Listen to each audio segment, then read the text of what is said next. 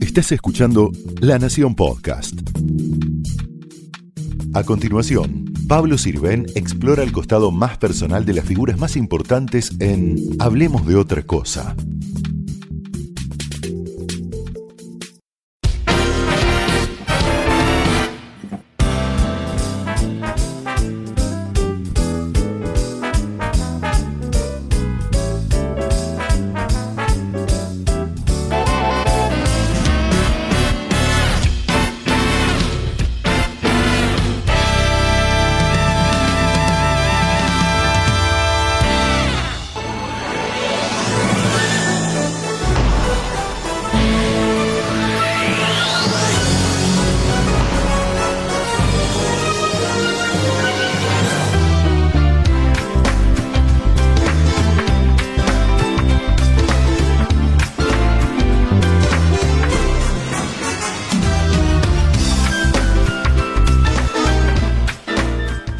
Acuerdo que a mí me dejaron una, una bala de un calibre.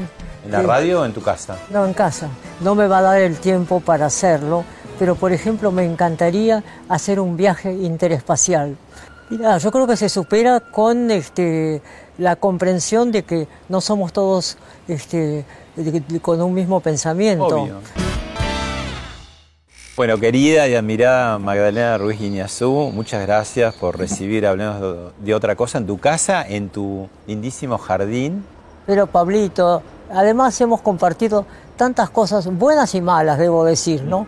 Más buenas que malas, siempre. este, cosas muy terribles en épocas de eh, mucha agresividad y, y amenazas, etcétera. Y por otro lado, bueno, hemos compartido también la posibilidad de, salir de ese mundo espantoso. Exactamente. Y bueno, un poco la propuesta era eh, como tener un leitmotiv, se escuchan chicos, vecinos, porque ah, bueno, esta es la vida, estamos rodeados de edificios. Sí. Eh, y no, te iba a proponer como un viaje, ¿no? Si yo te digo, por ejemplo, ahora que vos eh, cierres los ojos, ¿qué, te viene de, de todos los múltiples lugares que has estado en la vida tanto cubriendo este, algunas misiones periodísticas de las que ya vamos a hablar, o lugares de vacaciones, o cuando eras chica. Si vos, ese primer lugar que te viene a, la, mente en este, en este momento, ¿cuál sería? Mira, debo decir que es un lugar espantoso. Cuando cubrimos junto con eh, eh, Fernando Ellenberg, eh, con dos camarógrafos también, este, eh, la ida de Juan Pablo II, del Papa, a los campos de concentración, este, cuando fuimos a Auschwitz, a Polonia. Y claro, el impacto, a pesar de que habían pasado muchos años, ¿no? Eh, ver esos hornos, ¿no? Y, Horrible. Bueno, aquí hay una foto de tu álbum, ¿no? Ahí ah, estás con, ah, el Papa. Está el, Papa, está Fernando Ellenberg, que es un colega que vivía en Roma y que nos asesoraba en todo. Y este sacerdote era el jefe de prensa del Vaticano. Claro. Y los demás son compañeros camarógrafos. Este, que hicimos todo el viaje juntos. Claro. Además, no podíamos creer, no podíamos creer lo que estábamos viendo. ¿Y el, Papa cómo te impactó? digo, siempre es una figura, y el caso de Carol Boitila era, fue un personaje, una personalidad fuerte, ¿no? ¿Cómo, ¿Cómo la viviste vos, esa cercanía esos días? No, un hombre muy, muy afable, un hombre, un hombre, te diría, este, eh, de carácter, pero muy afable. Eh, para nada vanidoso ni, ni, eh, ni ruidoso, te diría, ¿no?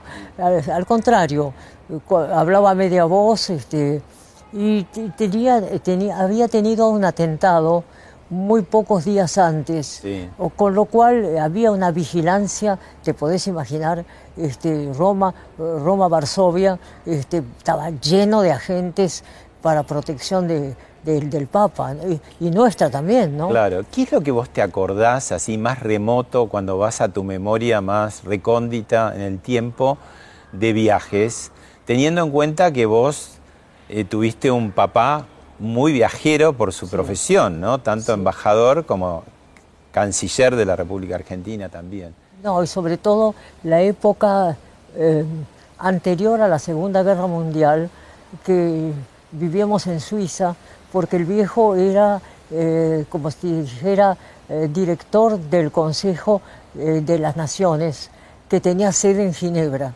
Entonces vivíamos en, Ginebra y era un momento en el que se veía venir y que, efectivamente ocurrió la, Segunda Guerra Mundial. ¿no? Claro, pleno nazismo, ¿no? Sí, pleno nazismo. Incluso fíjate que mis padres eran muy amigos de los embajadores de Bélgica, que eran católicos, por supuesto, ¿no? Y que eh, obviamente no eran nazis. Y este, les pasó una cosa espantosa. Eh, una de las hijas que tenía dos chicos bebitos, este, había quedado en Varsovia. Y entonces, este, cuando los nazis avanzan, ¿no? Este, eh, viene una corrida general este, de escaparse y ella, digamos, el bebé que tenía, lo lleva en el cochecito y de repente pierde de vista el otro chico. Uh. Una cosa, pero espantosa. Tuvo que, volver para atrás. Y ella me, lo contaba y me decía, mira, de solo recordar la angustia, este, me, corre frío. Pero, pero no, recuperó el chico. Ah, menos mal. El chico había, que se había soltado del cochecito y bueno, Claro. Magda, ese, ese viaje de Roma a Portugal. Ah, sí. ¿Cómo fue? Porque yo, leí hace mucho alguna nota tuya que, hablabas de los más chicos, adolescentes, se, escapaban iban a la bodega y ahí iba tu perra dálmata, por ejemplo, ¿no? Sí. ¿Qué recordás de ese viaje? ¿Qué características tenía? Porque era de esa época, ¿no? Más bueno, era plena guerra. Entonces tuvimos que embarcarnos en un país neutral que era Portugal. Y entonces, y, el barco salía de Lisboa iba rumbo a Nueva York.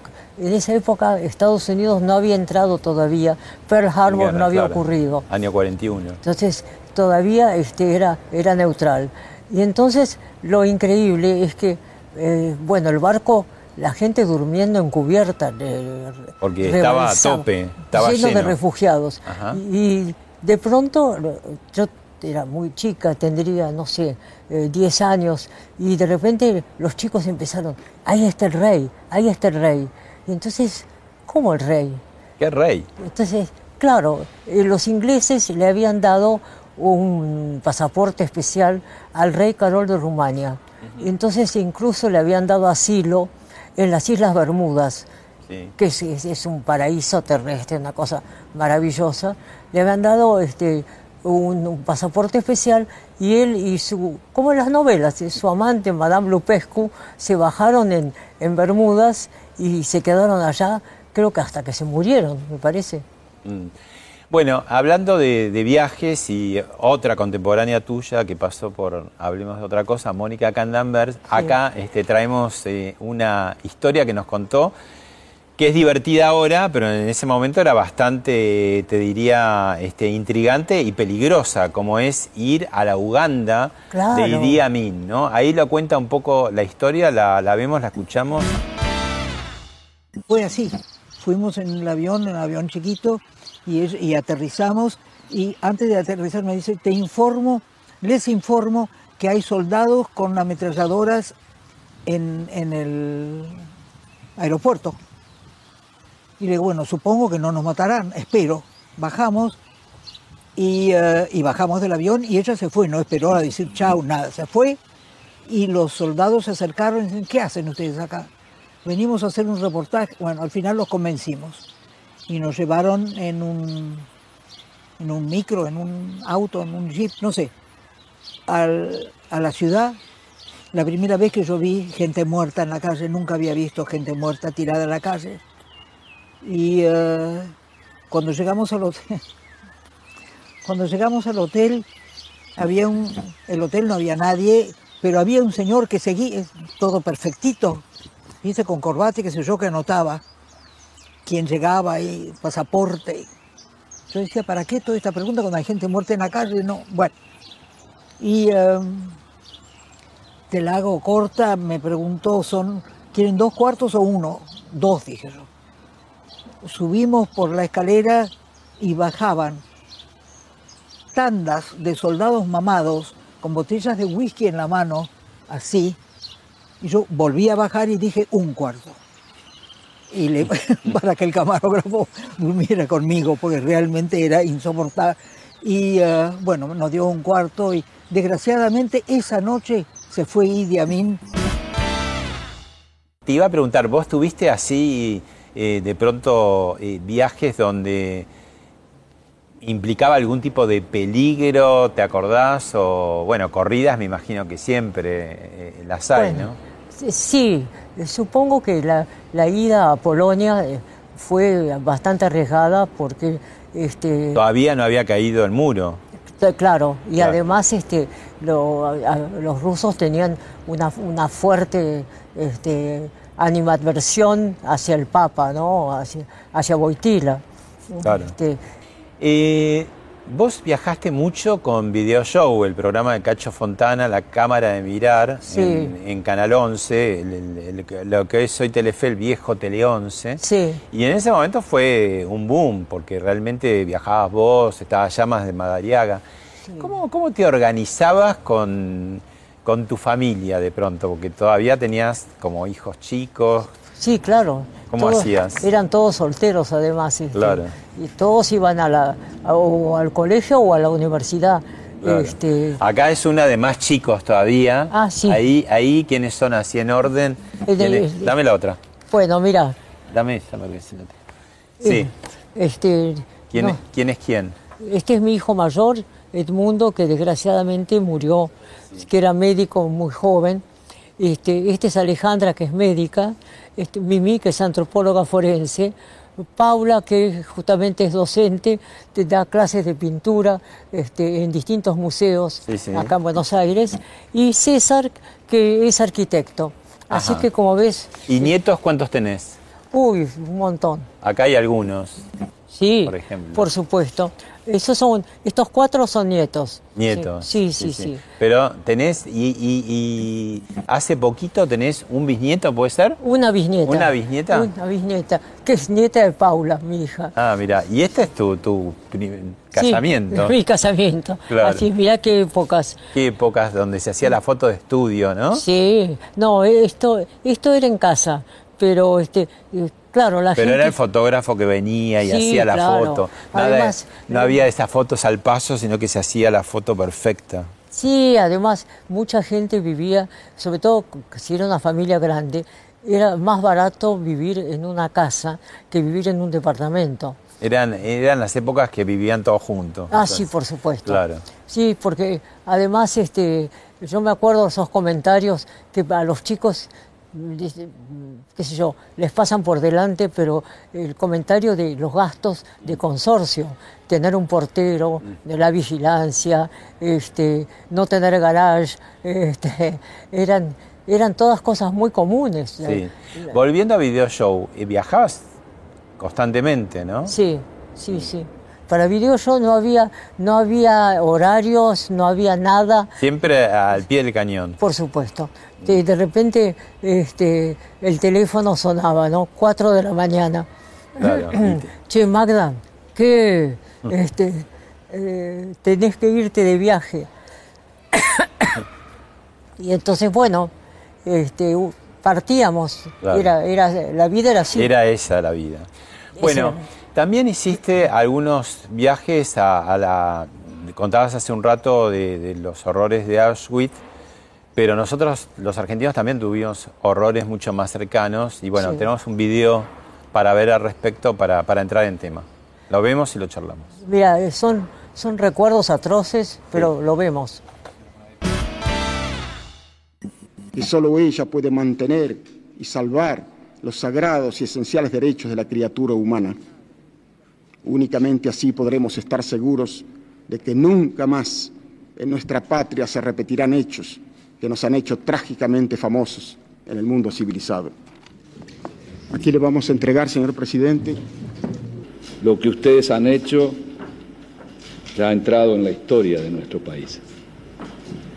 Constituye un aporte fundamental para que de aquí en adelante los argentinos sepamos cabalmente, por lo menos, cuál es el camino que jamás deberemos transitar en el futuro, para que nunca más el odio, para que nunca más la violencia perturbe, conmueva y degrade a la sociedad argentina.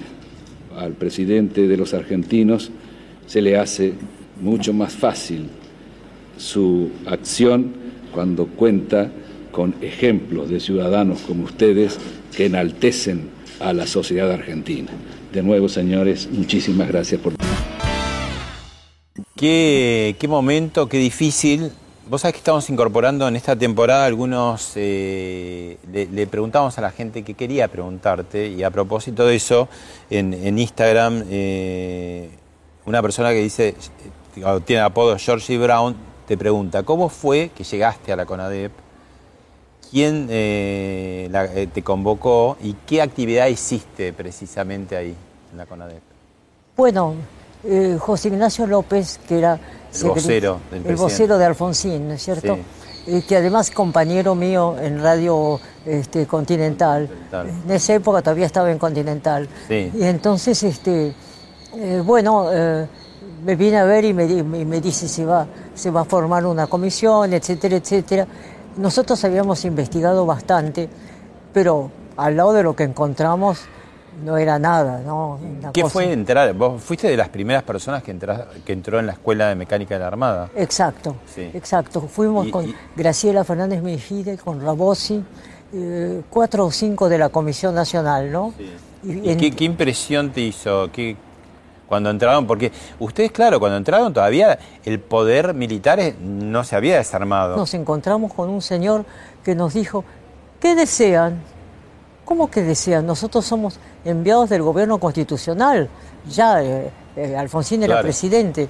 Y me acuerdo que eh, Graciela y yo y Rabosi entramos este, a, la parte donde, todavía, eh, todavía estaban las cadenas, las cadenas eh, amarradas a, los caños de, agua. ¿no? habían podido disimular nada. Nada, nada, absolutamente. Y si pensás que en plena Avenida del Libertador había un campo de concentración como era la ESMA, te das cuenta que qué podía hacer con lo que no se veía.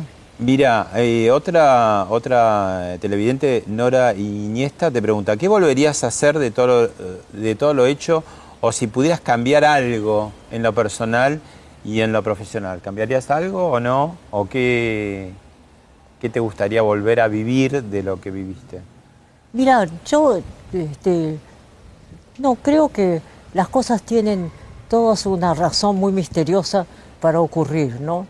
Tanto las buenas como las malas. Y las aceptás tal Y las aceptás, porque si no las aceptás, este, sufrís terriblemente, porque estás tratando de manejar tu destino y la verdad que eso es totalmente imposible, ¿no? Bueno, a, ver esta, por ejemplo, Alicia Azcaino dice, si hay algo pendiente, si hay algo pendiente que te gustaría hacer, además de, bueno, de todo lo que hiciste, que cuando decís, ah, pucha, esto me hubiera gustado, me quedó esto, pendiente, que todavía lo podés llegar a lograr, digo, o una entrevista.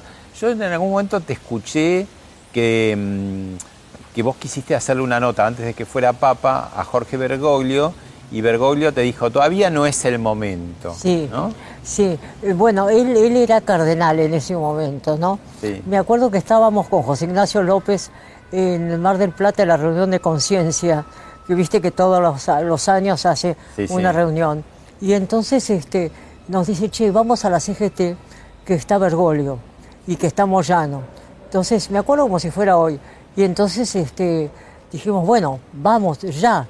Entonces nos vamos ahí y entonces este, se podían hacer preguntas. Cuando me toca a mí, advertí una, una fría mirada, ¿no? No, que no era el día de la entrevista. no. una fría mirada. Y, y bueno, Bergoglio este, a lo mejor me consideraba una, persona muy adversa al peronismo o, quizás con una experiencia que a él le molestaba, no sé, pero este... Te rechazó el diálogo. Yo, le dije, este, cardenal, usted me permite, me gustaría hacerle unas preguntas. Y me dice, no, no, miren, no es el momento. Ah. no ha llegado el momento, que no llegó nunca, por supuesto. Mira, te pregunta eh, José María Iriondo, ¿cómo ves el país de cara a los próximos cinco años? Yo no sé, eh, los próximos cinco meses, pero te pregunta ¿qué, cómo ves de cara al país de los próximos cinco años, teniendo en cuenta la, actual ola emigratoria, de gente que se va, de los talentos jóvenes que a veces se frustran, ¿no? ¿Qué, qué, ¿Cómo ves el país para adelante? Y mira, considerando que la provincia de Corrientes tiene el 10% de su territorio quemado, este, da la sensación como que estamos a la merced de terribles acontecimientos que nadie puede parar, ¿no? Este, todos estos, eh, eh, estos fuegos, estas inundaciones, este, cosas muy paradójicas como son esas, ¿no? Cambio climático y políticos, tanto en la Argentina como en el mundo, no muy diestros, ¿no? Cuando uno recuerda un Adenauer, por ejemplo, un Churchill, decir, bueno, ¿dónde están estos que nos salven de, estas problemáticas tan complicadas, ¿no? Sí, evidente. Además, este, bueno, eh, una cosa que a mí me da mucha pena porque este, la veo también en algunos jóvenes muy cercanos que eh, han encontrado trabajos más este, estimulantes fuera del país que en el país, ¿no? Claro. Este, y bueno, creo que la formación intelectual eh, del secundario y de las universidades argentinas es bueno y que entonces justamente es líder la UBA es líder a nivel eh, continental no la universidad pública digo muchos jóvenes han tenido la posibilidad de ir al extranjero y tener ahí también un desarrollo que no hubieran tenido en otra situación, ¿no? Bueno, ahora te invito a que mires y escuches a un viejo conocido tuyo, lo nombraste hace un rato, es eh, Jorge Cacho Fontana, que cuenta un poco cómo, cómo te llamó, no ya para Video Show, sino mucho antes para el Fontana Show, que fue ese programa tan paradigmático de los 70 en Radio Rivadavia. Lo vemos y lo charlamos. Pero cómo no. Hoy cumpleaños de Radio Nacional y no podía faltar.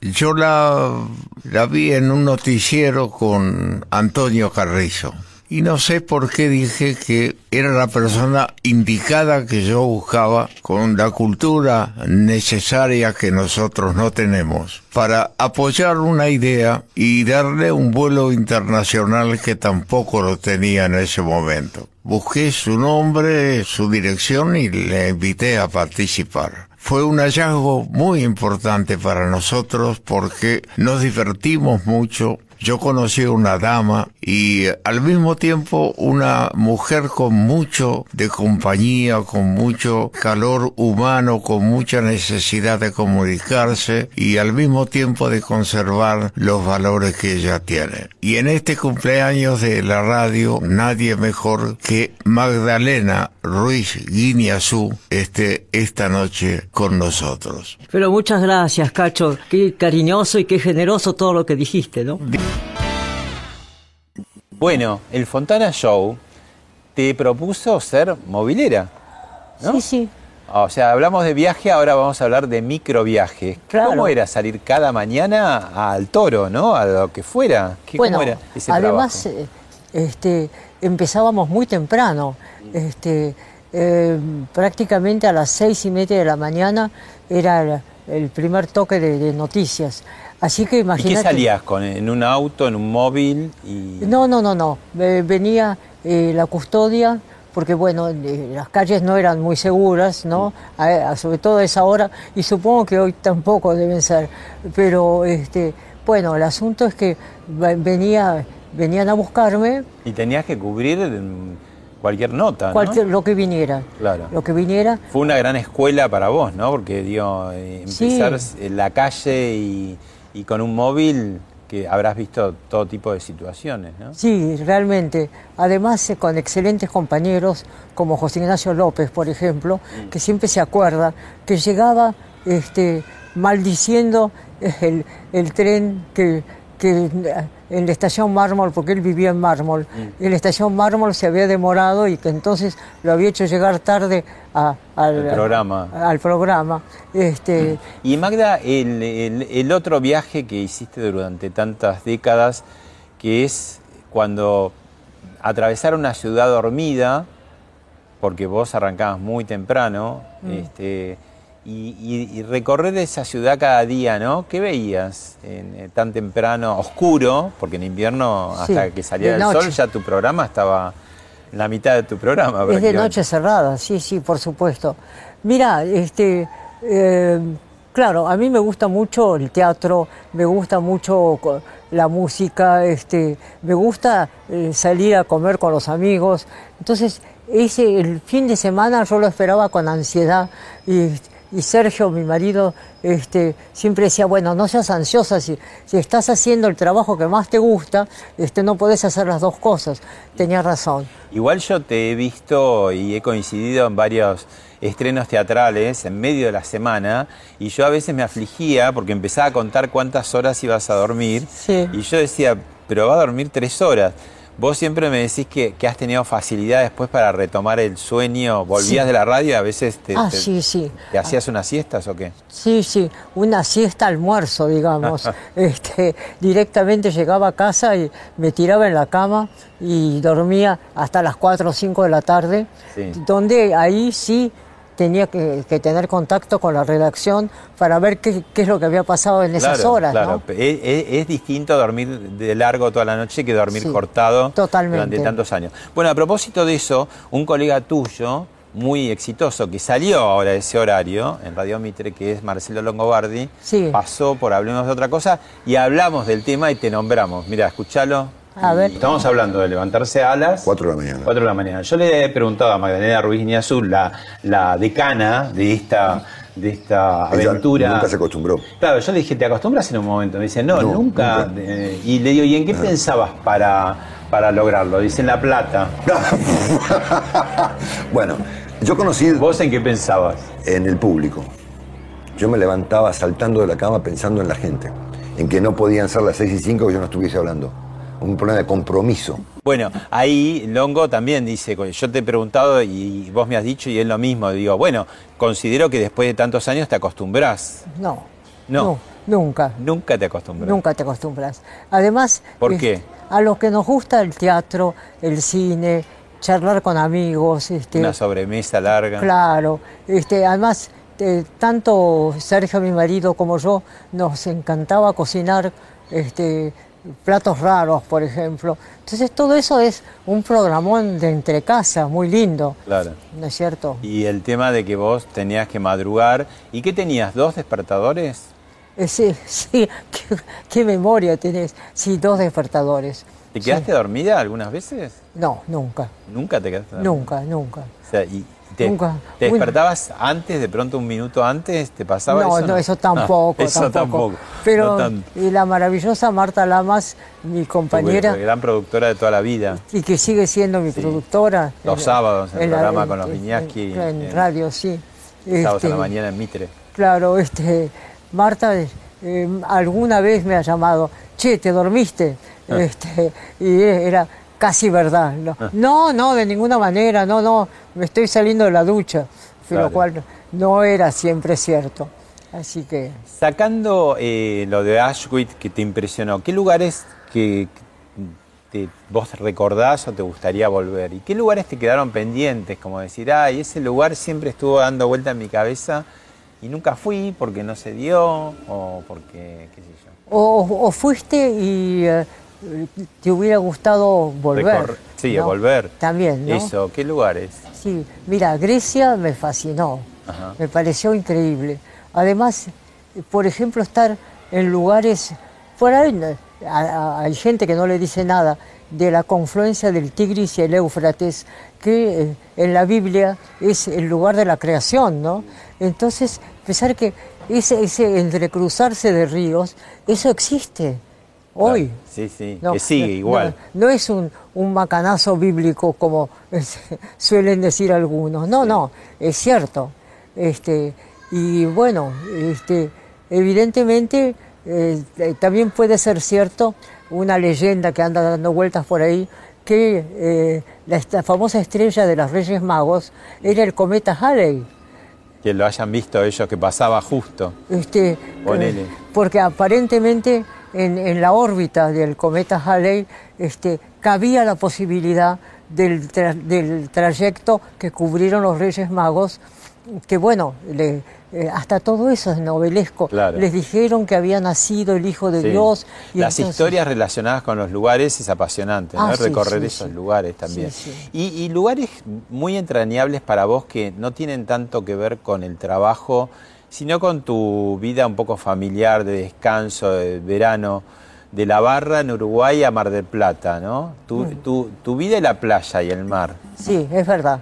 ¿Qué? Es verdad, incluso hemos compartido con, con vos y otros colegas. Alguna- este, algunas veladas. Sí, algún- Incluso antes de la grieta con personajes que hoy en día Sí. uno no se encuentra, como Víctor Hugo Morales, ¿no? Sí, Este, sí, sí, es verdad, es verdad. Y este, no, además... ¿Te Este, gusta el mar, la playa? Me encanta.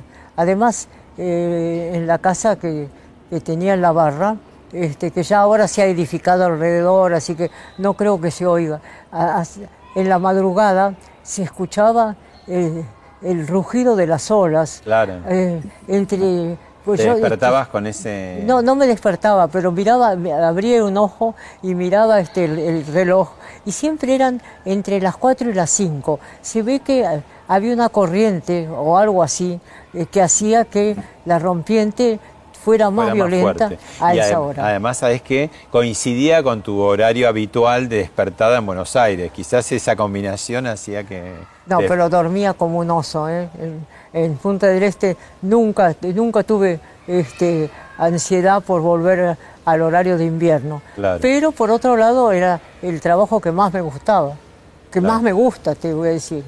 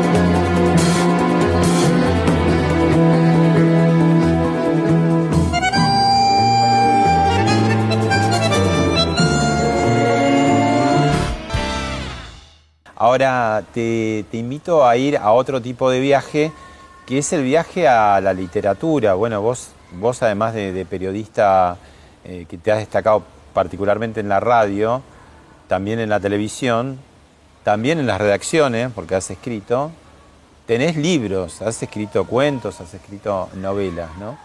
Y este, acá rescatamos para ver eh, del archivo un, un encuentro, una entrevista que le hiciste en su momento a- al, al escritor máximo de la Argentina contemporánea, que es Jorge Luis Borges. Lo vemos y lo charlamos. ¿Usted sabe que los jóvenes compran y compran sus libros? Es muy raro, es, es muy raro, yo trato de disuadirlos, pero de recomendarles a otros autores, pero yo no sé por qué lo hacen, pero, eso ocurre. ¿Por qué piensa que lo compran? Posiblemente por pereza mental, posiblemente porque cuando un hombre se fija en la memoria, es preferible seguir fieles en el nombre y, y no aprender otro.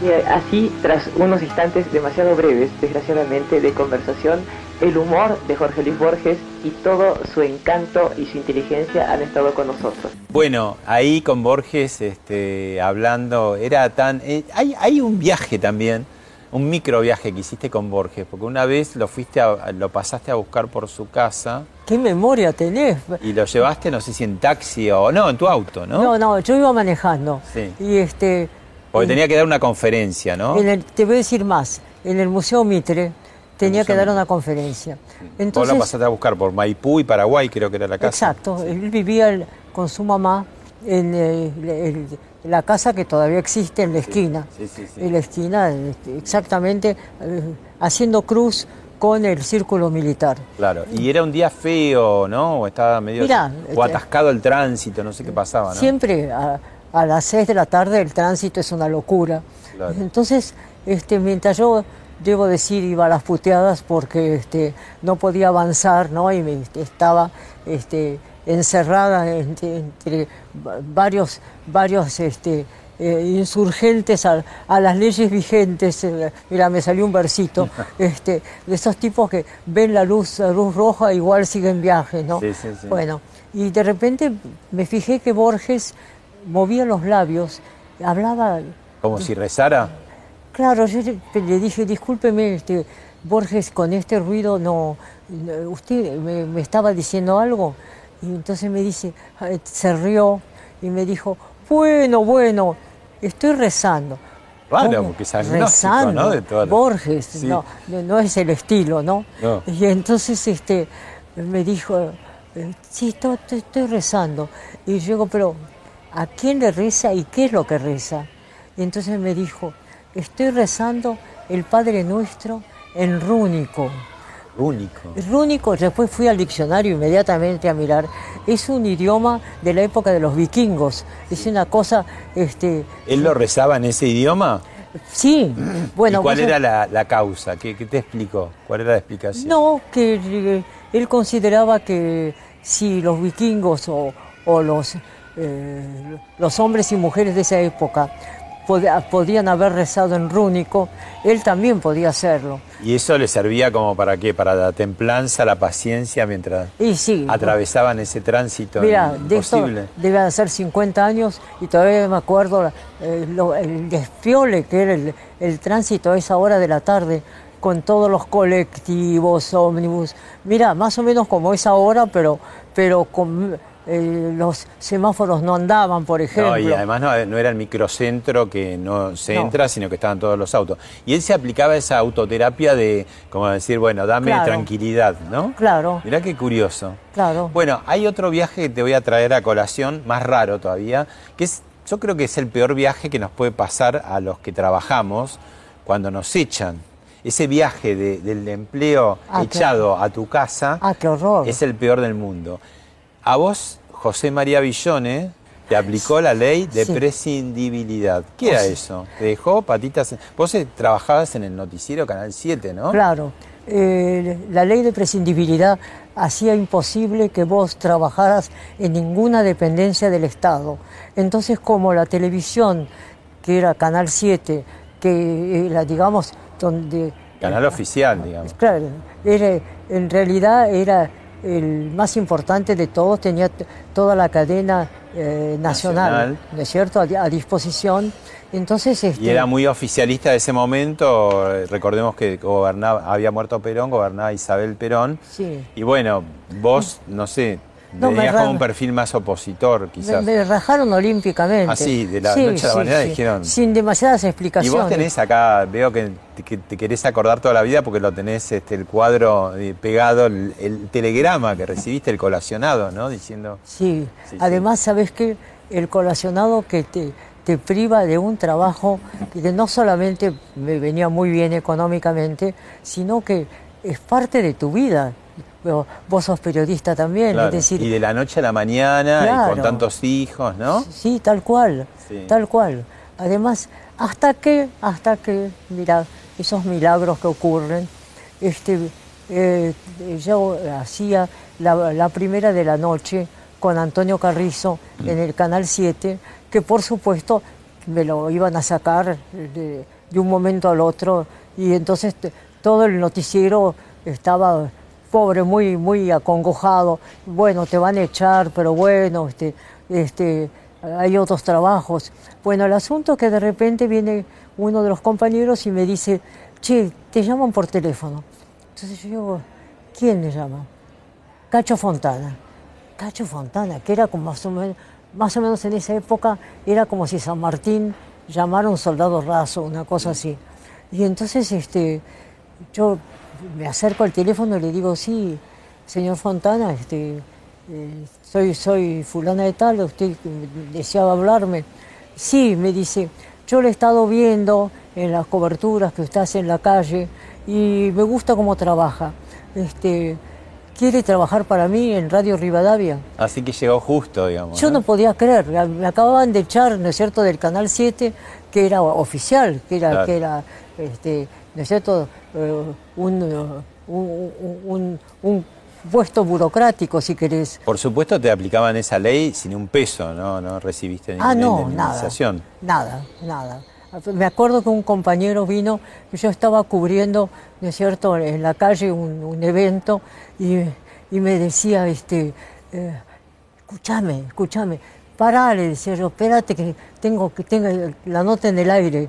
Y entonces eh, me, hacía señas desesperadas y es que finalmente entendí, no estás más en el aire, ¿no? Ya no, no existís más. Este, así que cosas... Fuiste, como dicen los chicos. Exa- Exacto.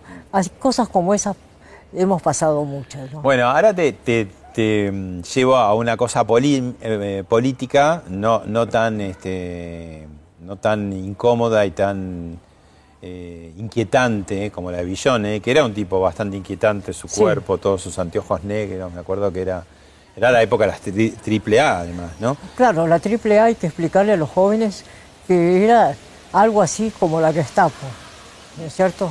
La AAA además tenía los, los, este, los archivos oficiales a su disposición este, o podían encajarte cu- cualquier acusación también, ¿no? No, que- y además este, aparecían muertos, acribillados a balazos, cantidad de gente. Sí. Y te acordás que también ah, le daban 48 horas a varios Sí. personajes, Para Beto que- Brandoni, para, para que se, bajarlos. 48 horas si no Sí. querían eh, ser asesinados, ¿no? Mira, este, me acuerdo que a mí me dejaron una, una bala de un calibre. ¿En la radio o en tu casa? No, en casa, en el felpudo Ah, de la lindo, puerta. Qué agradable. Este, sí, con un lindo recuerdo. Este, y de un calibre, no, no, no me acuerdo cuál era, pero era mortífero. Y entonces mi marido este, eh, me dijo, bueno, mira, vamos a la comisaría por lo menos a hacer la denuncia. Y, y ahí fuimos a, a la 17.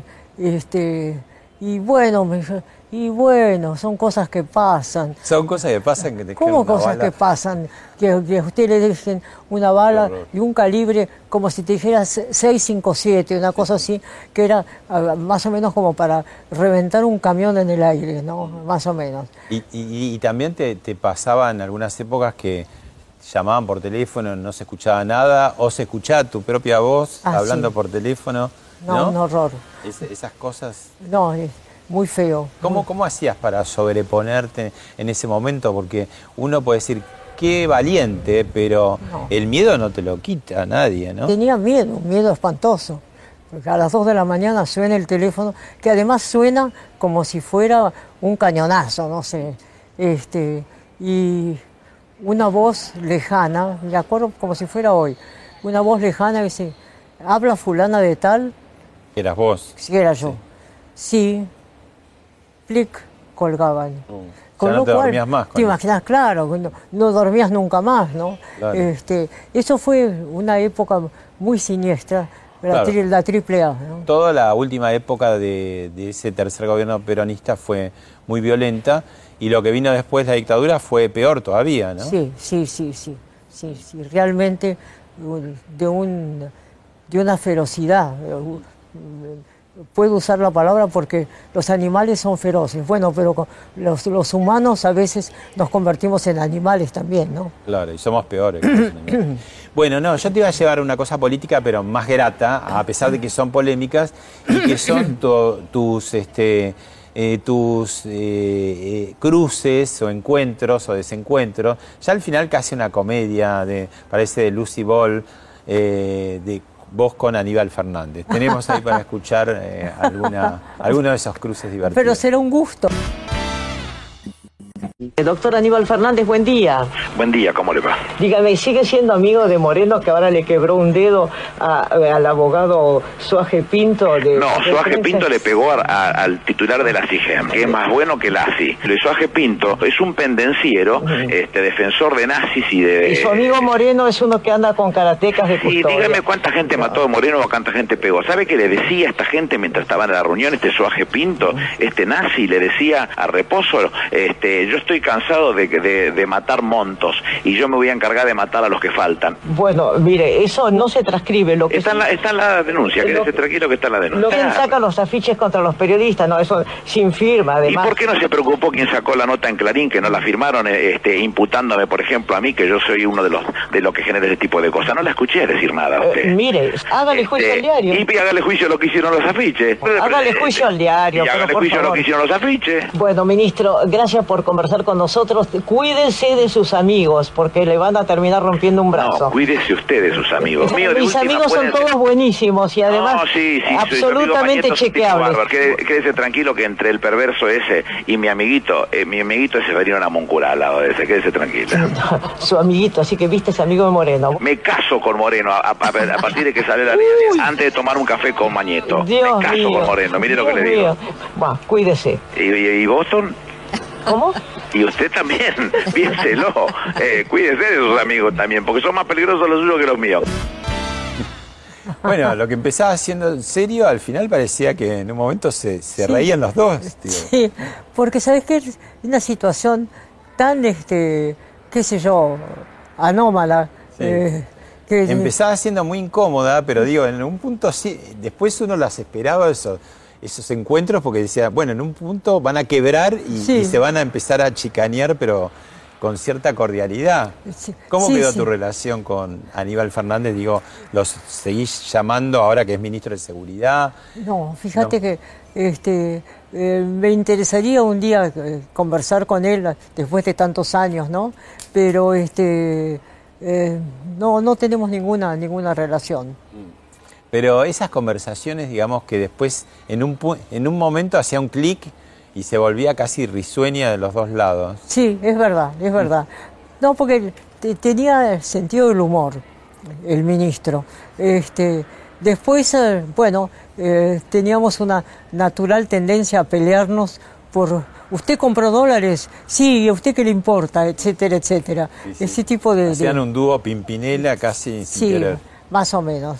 Bueno, algo que no fue tan grato, sí, fue el viaje que hiciste vos a la OEA con Joaquín Morales Solá, precisamente para las denuncias de los abusos contra la prensa en la época de, de los gobiernos de Cristina Kirchner, ¿no? Y menos agradable fue cuando volviste que te estaba esperando la FIP, por ejemplo. Sí, efectivamente. Me acuerdo que además este, eh, fuimos a juicio, ¿no? Y después este, la, eh, ¿Con la FIP?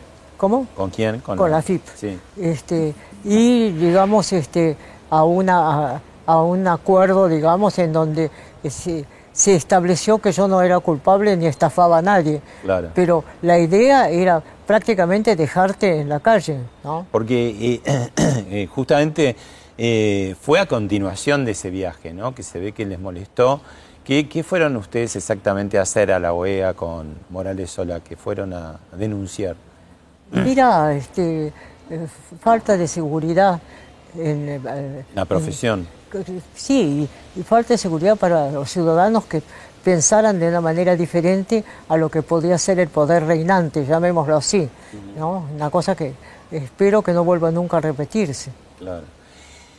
Te, te resultaba, yo te- tuve la, la- la, digamos, el- la posibilidad, este, el, el honor de verte trabajar en vivo y los que somos periodistas gráficos te- siempre tenemos tiempo para escribir, para borrar, para volver para atrás. Yo te veía en esa mesa repleta de diarios, ¿no? Mm. Y por el otro lado los productores con carteles, ¿no? Que entraban llamadas. Editar en vivo en el momento que está pasando, ¿no? Y- Ah, es fascinante, es fascinante. Y si no tuviera una edad tan avanzada, lo volvería a hacer.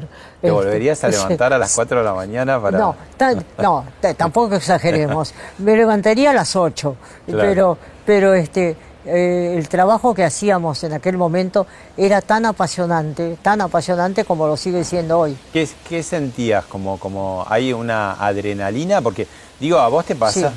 te pasaba al mismo tiempo muchas cosas, te enteraste al mismo tiempo que los oyentes. Sí, claro, por supuesto. Y tenés que dar eh, testimonio de algo que está ocurriendo en ese momento y que no sabés bien de qué se trata, ¿no? Exacto, exacto. Por eso es tan importante, ¿no es cierto?, eh, el equipo, el equipo, por ejemplo, que en parte está trabajando en la calle y que es el que le transmite al que tiene el medio, eh, en este caso a la radio, ¿no es cierto?, para difundir esa información. Así que este, fueron años muy complicados, muy, muy difíciles. Siempre la Argentina fue complicada, ¿no? Sí, mientras en los muchos años que llevo, por suerte, de, vida, este, siempre fue complicada, es verdad. Y la radio, eh, eh, que digamos es el medio que vos más transitaste, contanos un poco de esa magia o cómo es ese, ese armado donde de pronto estaba en una época Enrique Pinti o aparecía Natalio Botana, ¿no? O estaba David Rottenberg con el humor, o Tarico, ¿no? Esa combinación tan contrastante, ¿no? De contar este, actos de corrupción de la política, un policial, una tragedia eh, natural, todo eso junto al mismo tiempo. No, y después, ¿sabes qué?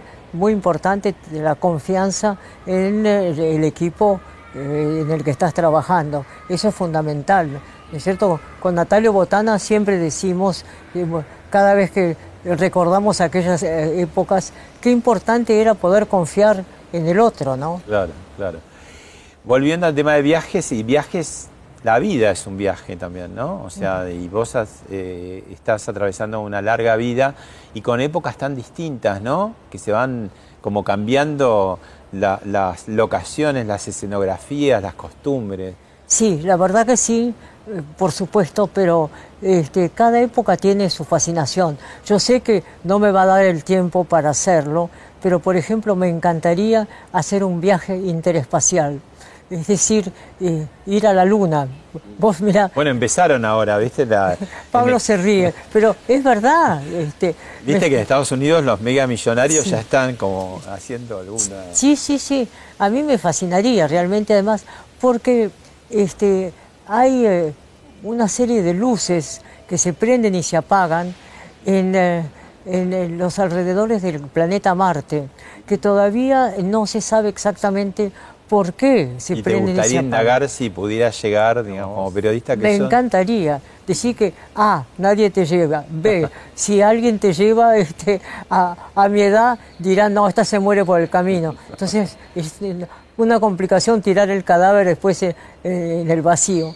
Así que, este, no, no, ya hay ciertas experiencias que son para las nuevas generaciones. Em, vamos eh, a ir a una pausa y te voy a dejar picando. Vamos a ver un material que tiene que ver con el tema de la grieta, pero no te lo voy a adelantar. Y te voy a preguntar qué opinas de la grieta y qué, cómo la podemos superar. Pero no, me contestes ahora, eh, volvemos en un rato.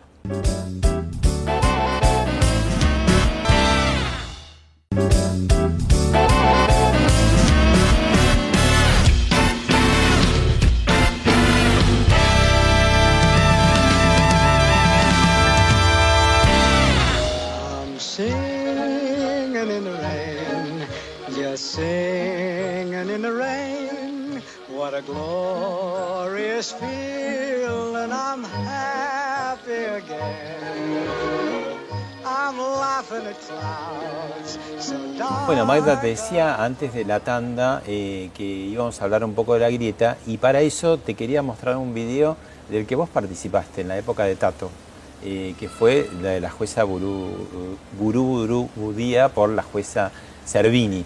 Lo vemos y lo comentamos. ¿Cómo no? La jueza Barubudubudía, la jueza Barubudubudía, la jueza Barubudubudía es lo más grande que hay. La jueza Barubudubudía, la jueza Barubudubudía, la jueza Barubudubudía, la jueza Barubudubudía es lo más grande que hay. La jueza Barubudubudía, la jueza Barubudubudía,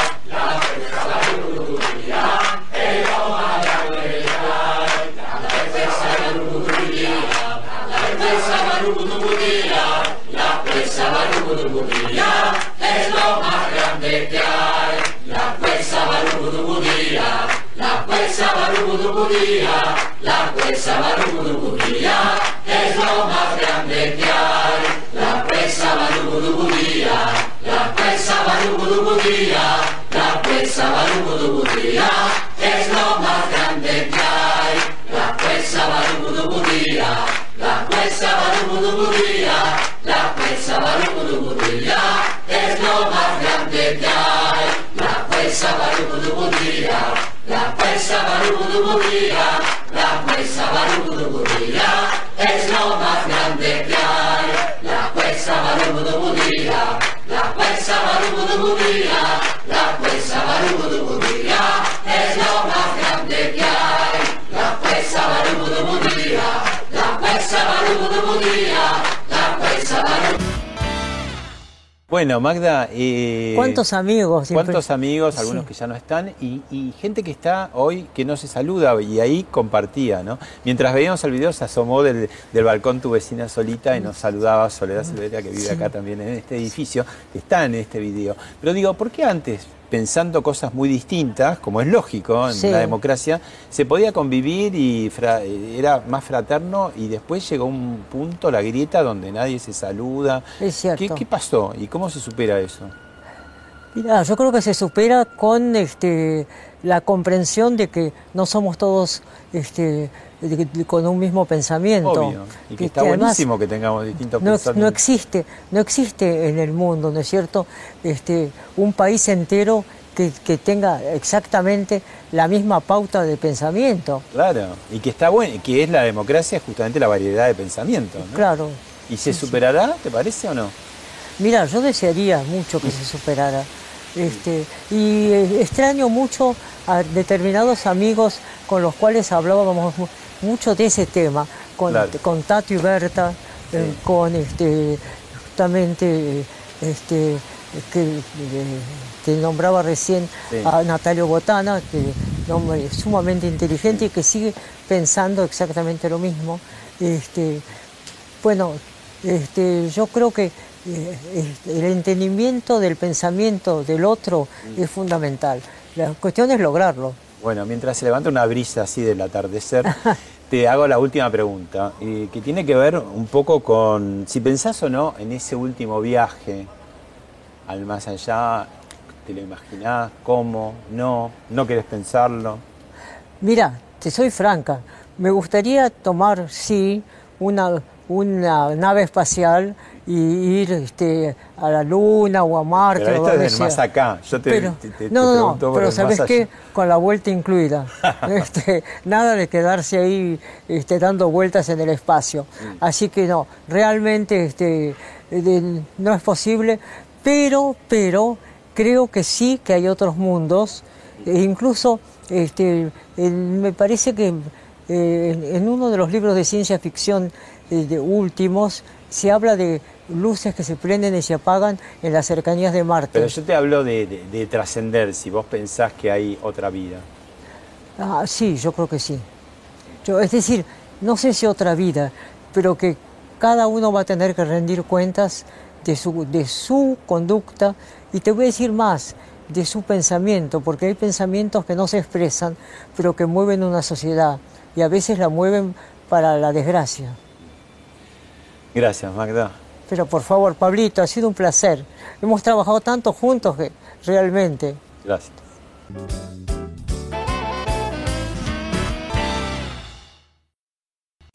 Esto fue Hablemos de otra cosa con Pablo Sirven, un podcast exclusivo de La Nación. Escucha todos los programas de La Nación Podcast en www.lanacion.com.ar. Suscríbete para no perderte ningún episodio. Estamos en Spotify, Apple Podcast, Google Podcast y en tu reproductor de podcast favorito.